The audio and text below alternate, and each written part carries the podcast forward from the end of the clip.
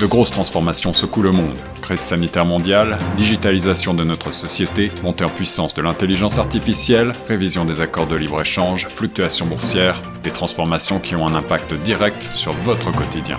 Torontois et Torontoises, pour vous permettre de mieux comprendre ces mouvances, la radio Choc FM 105.1 vous propose un coup de phare quotidien sur l'actualité avec Tierno Soumaré. Écoutez Plein Feu Grand Toronto du lundi au vendredi de 8h à 9h sur Choc FM 105.1. Bonjour, vous êtes sur les zones de chaque FM 105 au micro de Tcherno Soumaré sur votre émission Plein Feu Grand Toronto.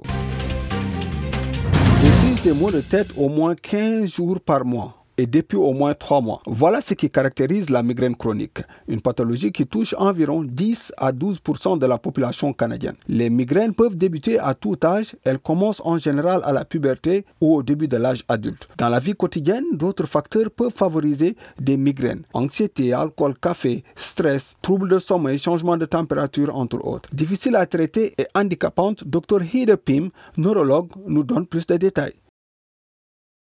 En fait, je pense que le premier message que j'aimerais laisser, c'est que c'est une maladie neurologique. Donc, euh, une source de frustration pour nos patients, c'est de se faire dire que vous avez juste une mal de tête. Donc, en fait, la migraine, bien sûr, donne mal à la tête, mais ça donne plein d'autres problèmes aussi. Donc, je pense que la première chose à retenir, c'est que c'est une maladie neurologique et euh, qui peut donner plusieurs symptômes. Donc, euh, des maux de tête au moins modérés à sévères, avec un handicap associé, souvent les patients peuvent pas travailler, aller à l'école, ils peuvent pas fonctionner comme d'habitude et ils ont des autres symptômes comme par exemple les troubles visuels, euh, ils ont des, gens qui perdent la vue pour une partie de la journée, euh, ils peuvent avoir aussi des nausées, des vomissements. Donc c'est des attaques, si vous voulez, qui sont assez handicapants.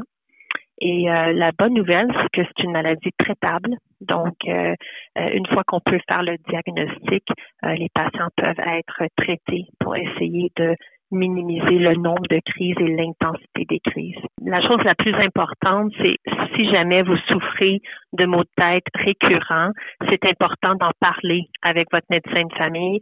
Puis au besoin, les médecins de famille, ils sont capables de amorcer un traitement pour la migraine. Si jamais ils se sont pas à l'aise, ben, ils peuvent demander une évaluation par un neurologue pour la suite. Mais le plus important, c'est que la personne en question en parle à leur médecin parce que souvent les patients euh, vont aller s'auto-traiter. Par exemple, ils vont aller à la pharmacie, acheter des médicaments courants sur les tablettes de la pharmacie, euh, comme de l'acétaminophène, le Tylenol, l'ibuprofène, euh, Advil, puis ils vont se traiter eux-mêmes.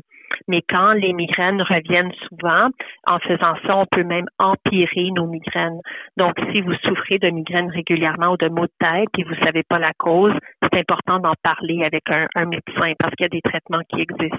Le diagnostic se base sur l'histoire de la personne et leurs symptômes avant tout c'est-à-dire qu'il n'y a pas de prise de sang particulière qui peut diagnostiquer la migraine. Il n'y a pas non plus un examen en imagerie médicale, par exemple un, scan ou un IRM cérébral va pas nous démontrer le diagnostic ou prouver le diagnostic. C'est vraiment basé sur l'évolution puis la description des symptômes de la personne. Euh, donc, par définition, une migraine, ça prend au moins cinq épisodes pour faire le diagnostic. C'est des maux de tête qui, qui sont de longue durée relativement, donc un minimum de quatre heures et ça peut même aller jusqu'à 72 heures.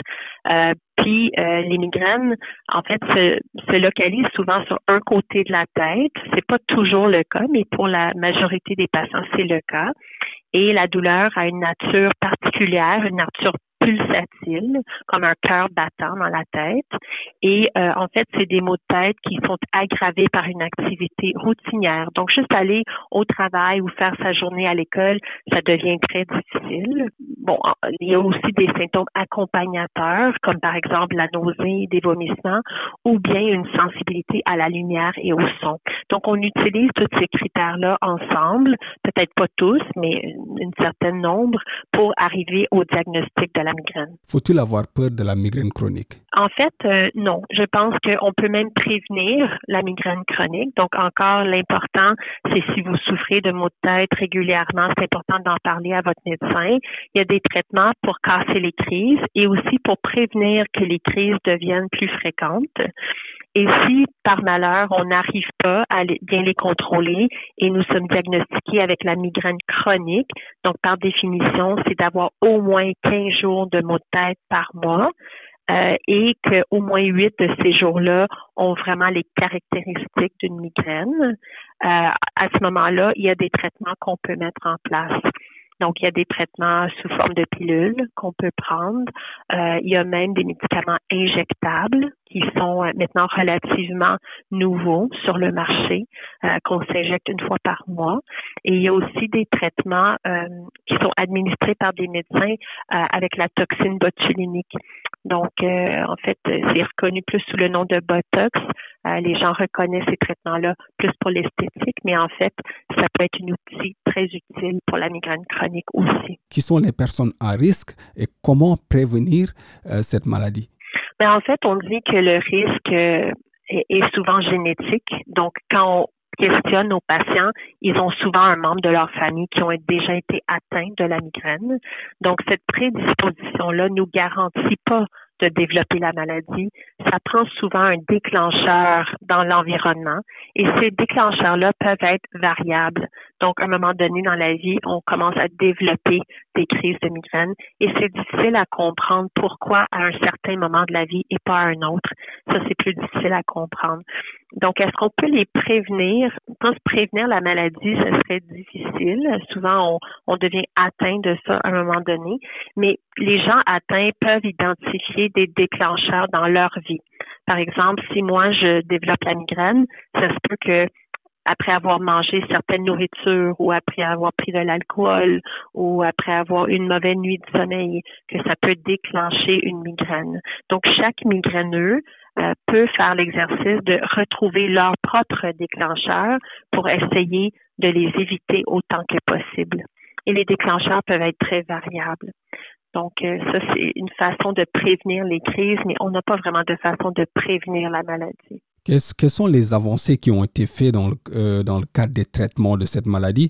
Et c'est pas simplement dans ce cadre des traitements, mais aussi dans le cadre de, de l'organisation autour de cette maladie, que ce soit les institutions ou les, ou les organismes responsables de, de des financements, par exemple, euh, autour de cette maladie. Quels sont les avancements qui ont été faits?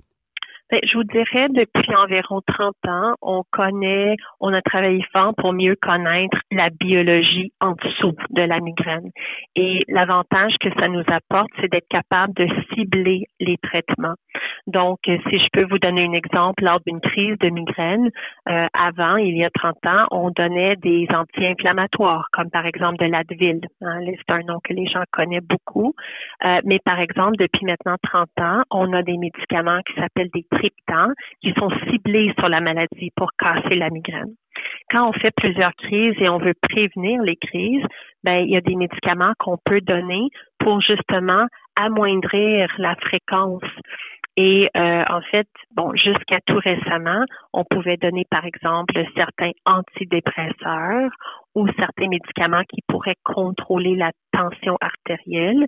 Bien sûr, ça marche quand même, ça peut amoindrir l'intensité et la fréquence des crises, mais c'est pas des traitements ciblés. Hein. C'est des médicaments qui ont été développés pour d'autres raisons et finalement, on, on, on a su que ça aidait avec la migraine, c'est qu'on les emploie. Mais tout récemment, disons depuis euh, environ deux ans maintenant, on a de disponibles des médicaments injectables qui s'appellent des anticorps anti-PRGC. Donc, euh, c'est des médicaments qui vont contre une certaine protéine. Euh, qui s'appelle la protéine reliée à la gène de la calcitonine et c'est ciblé sur la maladie. Donc, on s'injecte une fois par mois et c'est pas un miracle, c'est pas un cure, mais ça peut faire en sorte qu'on baisse d'au moins 50% l'intensité et la fréquence des migraines. Euh, puis au sujet du, de la toxine botulinique ou le Botox, euh, ça, ça a été découvert pour plusieurs euh, indications médicales, mais c'est en 2010 qu'on a su à quel point c'était très efficace pour la migraine chronique. Et donc, c'est des injections que les patients reçoivent aux trois mois. Et euh, c'est un mécanisme plus spécifique pour traiter les migraines. On n'a pas, je pense que la, la crainte qu'on a, c'est de pas se faire diagnostiquer. L'important, c'est qu'on identifie le problème et qu'on a maintenant des traitements plus ciblés. Et ce qui est très intéressant pour les patients aussi, c'est qu'ils peuvent s'éduquer eux-mêmes sur leurs conditions. Donc, il y a des sites web pour les patients francophones. Euh, ben, c'est sûr, il y a plusieurs sites web, mais celle que je connais le plus, c'est le site de Migraine Québec qui peut offrir quand même des informations pertinentes pour les patients migraineux en français et pour les patients anglophones, c'est Migraine Canada. Donc, les patients peuvent s'outiller eux-mêmes pour mieux connaître la maladie.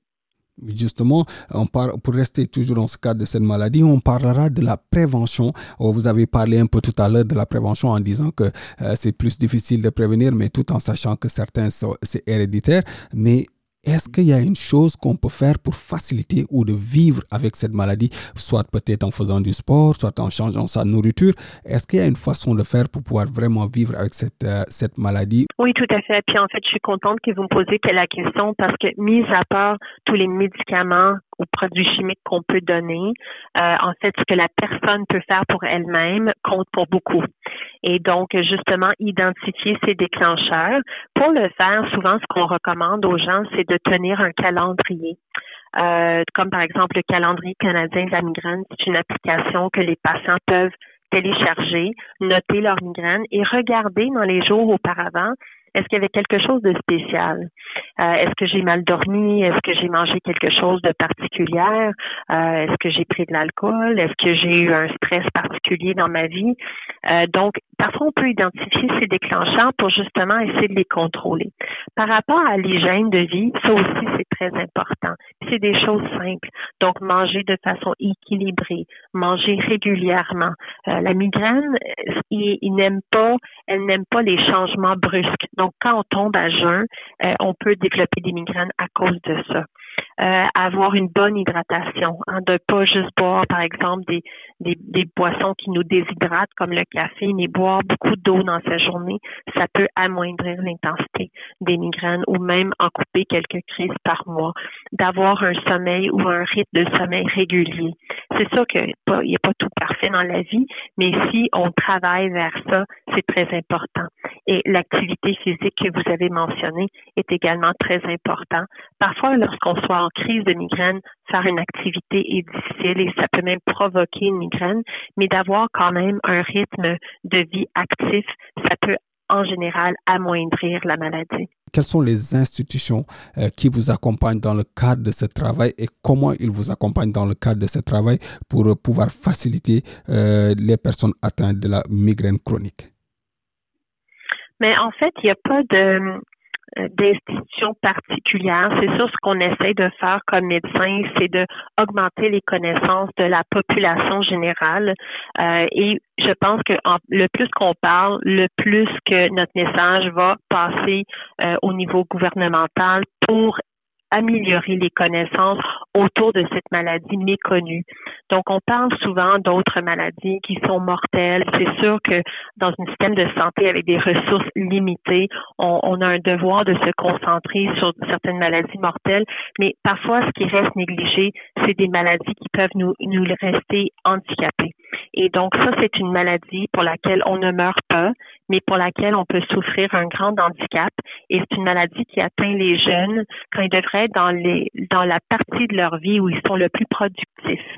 Donc, c'est un gros impact au niveau de la société. Donc, je vous dirais que les organismes, pour l'instant, qui aident à répandre les informations sur la migraine comme Migraine Québec, Migraine Canada et il y en a d'autres. Euh, c'est une façon de commencer, mais nous aimerions que le message se passe justement euh, au niveau du gouvernement, euh, des gouvernements locaux, les gouvernements euh, municipaux, les gouvernements même canadiens, pour justement faire en sorte que la maladie va être mieux connue puis qu'on aurait des meilleures ressources pour nos patients. Est-ce qu'on peut savoir le nombre de pourcentage de personnes qui sont atteintes de cette maladie? Oui, donc c'est une maladie qui atteint environ 10 à 12% de la population, puis à peu près trois femmes pour un homme. Et euh, en fait, c'est d'une la plupart des gens, donc environ 8% vont avoir la forme épisodique de la maladie. Ça veut dire qu'ils vont souffrir euh, de une à sept migraines par mois. Quand on commence à être un peu plus de ça, entre 8 et 14 migraines par mois, on est plus considéré comme quelqu'un qui souffre de la maladie sous sa forme épisodique euh. Donc ça, c'est notre population à risque qu'on veut vraiment s'assurer d'avoir un bon traitement en place, justement pour éviter euh, que ces gens-là se chronicisent. Et à peu près 1 à 2% de la population qui sont atteints de la forme chronique de la maladie. Et malheureusement, la forme chronique a le plus haut degré d'handicap attaché avec le plus d'autres maladies autour. Par exemple, si je suis une jeune qui devrait être en âge de d'être fonctionnelle, par exemple, de travailler, de fonder une famille. Et là, je suis pris avec 20 jours de céphalée, de maux de tête par mois. Euh, c'est difficile à fonctionner. Donc, parfois, les gens deviennent déprimés, ils développent de la fatigue chronique, ils ont des problèmes de sommeil. Donc, il y a beaucoup d'autres problèmes qui se rajoutent et qui rend encore plus handicapant la forme chronique de la maladie. La migraine est une céphalée primaire sans lésion, sous-jacente, évoluant par crise entre lesquelles le patient est parfaitement bien. On estime que la plupart des migraineux reçoivent un diagnostic précis et un traitement adéquat par leur médecin. Les symptômes durent généralement entre 4 et 72 heures et peuvent être sévères. Difficile à traiter et handicapante, la douleur est souvent unilatérale, pulsatile dans la vie quotidienne. Atteinte de la maladie, Madame Chantal Rouet nous parle de son calvaire au quotidien avec la maladie. Comment, vivez-vous cette maladie depuis que, depuis que vous êtes atteinte par cette, par cette maladie? Comment la vivez-vous? Euh, Comment votre vie au quotidien a changé par rapport à, avec cette maladie? Hmm, C'est une, bonne question. En fait, euh, les migraines ont commencé à l'âge de 14 ans. Et puis, heureusement, j'ai su avoir un diagnostic assez rapidement parce que ma mère aussi souffre euh, de migraines. Et puis, ce qui fait que j'ai eu plusieurs traitements préventifs euh, au courant de mes années. Alors, c'était quand même assez bien géré. J'ai su avoir une vie quand même assez normale, travailler. Mais il y a peut-être deux ans passés, euh, les migraines sont devenues très chroniques. Alors, euh, depuis ce temps-là, je ne peux plus travailler. Et puis, euh, j'avoue que je vis ça par moments difficilement, mais il y a quand même espoir parce qu'il y a beaucoup, beaucoup d'options de, de, traitement euh, disponibles. J'ai quand même une bonne équipe euh, de médecins. Mais je vous dirais, si j'avais à vous décrire mon quotidien, alors aujourd'hui, je décrirais que c'est quand même une journée assez bonne, mais c'est toujours imprévisible. Donc, les symptômes, l'intensité des symptômes fluctue énormément, ce qui fait qu'il est très difficile de, planifier même des, euh, des activités. Alors, j'ai appris à accepter que des fois, quand je planifie une activité, que ça se peut que je doive annuler à la dernière minute. Ça engendre beaucoup d'émotions aussi, parfois de culpabilité. Euh, surtout, par exemple, d'annuler des occasions familiales ou sociales. Euh, mais aussi, je vous dirais que moi, les migraines, euh, quand sont devenues chroniques, j'ai aussi développé ce qu'on appelle des migraines vestibulaires. Donc, je vis des étourdissements chroniques. Alors, je suis continuellement étourdie. Euh, donc, ce qui fait que, que faire de l'exercice, même, même marcher, ça devient difficile. Euh, donc, je pense peut-être il y a, a peut-être des idées préconçues au niveau des migraines. Les gens ont peut-être l'impression parfois que c'est un petit mal de tête, mais souvent avec les migraines, euh, les, les gens vont souffrir aussi de nausées, parfois de vomissements, euh, et puis une hypersensibilité. Une hypersensibilité à la lumière, les sons, les odeurs, euh, puis on a, en anglais, on appelle ça le brain fog.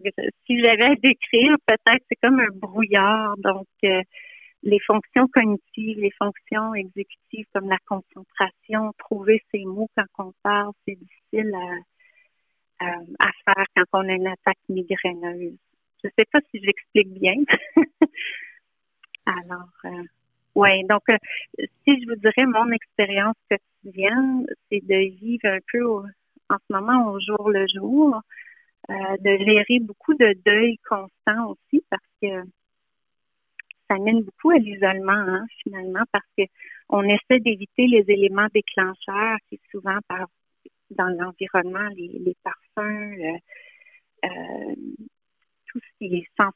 On dirait que le système nerveux est comme très, très sensible puis en mode de survie constant. Donc, c'est de vivre un peu des deuils constamment quand, quand on peut pas faire ce qu'on arrivait à faire avant. C'est très incapacitant finalement. Dans le fond, j'ai eu de la chance un peu. Je veux dire, c'est triste pour ma mère là, qu'elle a des migraines, mais étant donné que j'ai eu un parent qui, qui a souffert de migraines, euh, elle a su reconnaître les symptômes et les signes quand ça a commencé. Alors, on a su me référer aux bons spécialistes. Donc, les neurologues euh, qui se spécialisent au niveau des migraines et des maux de tête peuvent nous offrir quand même un bon appui. Et pour avoir accès et recours à un neurologue, c'est important euh, de demander à son médecin de famille d'être référé à, un neurologue qui peut des options de traitement préventif euh, pharmacologique, donc en d'autres mots, des médicaments qui vont aider à baisser et diminuer la fréquence et l'intensité des migraines, euh, et à la fois des médicaments qui peuvent aider pour les attaques migraineuses, donc quand il y a une, une douleur extrême qui se présente. Puis il y a aussi des, euh, euh, des traitements euh, alternatifs. Et puis, ça dépend des gens parce que chaque profil migraineux peut être assez unique. Euh, J'avais un neurologue une fois que, que j'ai consulté à Toronto qui m'avait dit qu'il existe 18 différents types de migraines. Alors, les traitements sont très, très variés. Il faut être très patient parce que des fois, c'est une question d'essayer, attendre. Si ça fonctionne pas, il faut essayer autre chose. Alors, les gens qui, qui soupçonnent vivre de migraines et qui n'ont jamais eu la chance de consulter un, neurologue, ce serait bien qu'ils demandent à leur médecin de famille une référence parce qu'il y a beaucoup, euh, puis de ne pas se décourager parce que c'est une condition qui mène beaucoup à, l'isolement. Euh, l'isolement social, hein, parce que le plus qu'on a de la douleur, puis le plus que l'environnement ou les facteurs environnementaux déclenchent des migraines, le plus qu'on s'isole. Mais c'est important de revendiquer pour ses besoins. Alors, euh, comme je disais, j'ai de la chance parce que ma mère, elle a su m'aider à un jeune âge de faire ça. Et puis, euh, tout récemment, en fait, je me suis jointe à un groupe sur Facebook et puis, ce groupe s'appelle, c'est en anglais, The Chronic Migraine Support Group Canada. Et la fondatrice de ce groupe, dont le nom est Maya Carvalho, euh, elle a vraiment su créer un environnement de compassion sain et confidentiel parce que souvent, euh, comme n'importe quelle, je pense, condition chronique, des fois, on se sent seul dans ce qu'on vit malgré l'appui de nos proches. Alors, c'est bien de pouvoir se joindre à un groupe qui comprend réellement ce qu'on vit. Euh, et puis, elle, son objectif, c'est justement d'offrir un appui émotif, mais aussi d'offrir de l'information par rapport aux options de traitement qui existent au Canada. Puis honnêtement, depuis que je fais partie de ce groupe-là, ça m'a vraiment permis de mieux me préparer quand je rencontre mes médecins spécialistes avec des questions beaucoup plus pointues parce que je me sens beaucoup plus informée par rapport à mes options de traitement. Alors, c'est plus facile pour moi de revendiquer euh, pour mes besoins finalement. C'est vraiment une communauté où on se sent euh, écouté avec compassion et sans jugement. Merci, Madame Chantal Derouette. C'était un plaisir de vous avoir sur les ondes de chaque FM 105 ans pour parler euh, des migraines chroniques, dont vous êtes une des personnes atteintes de cette maladie chronique avec qui on a discuté. En tout cas, c'est un plaisir de vous avoir eu sur les ondes de chaque FM 105 ans. Oui, merci beaucoup. J'apprécie l'occasion de, discuter d'une condition qui, est plutôt invisible, puis euh, d'avoir. Euh, l'occasion, j'espère, de, toucher des gens peut-être qui ont, euh, d'inspirer les gens qui ont qui souffrent de cette maladie. Merci beaucoup à vous. À présent, la suite des programmes sur la 105.1. Cette série originale de Choc FM 105.1 est financée par l'initiative de journalisme local du Fonds canadien de la radio communautaire et du gouvernement du Canada. Pour en savoir plus, suivez Choc FM 105.1 sur Facebook.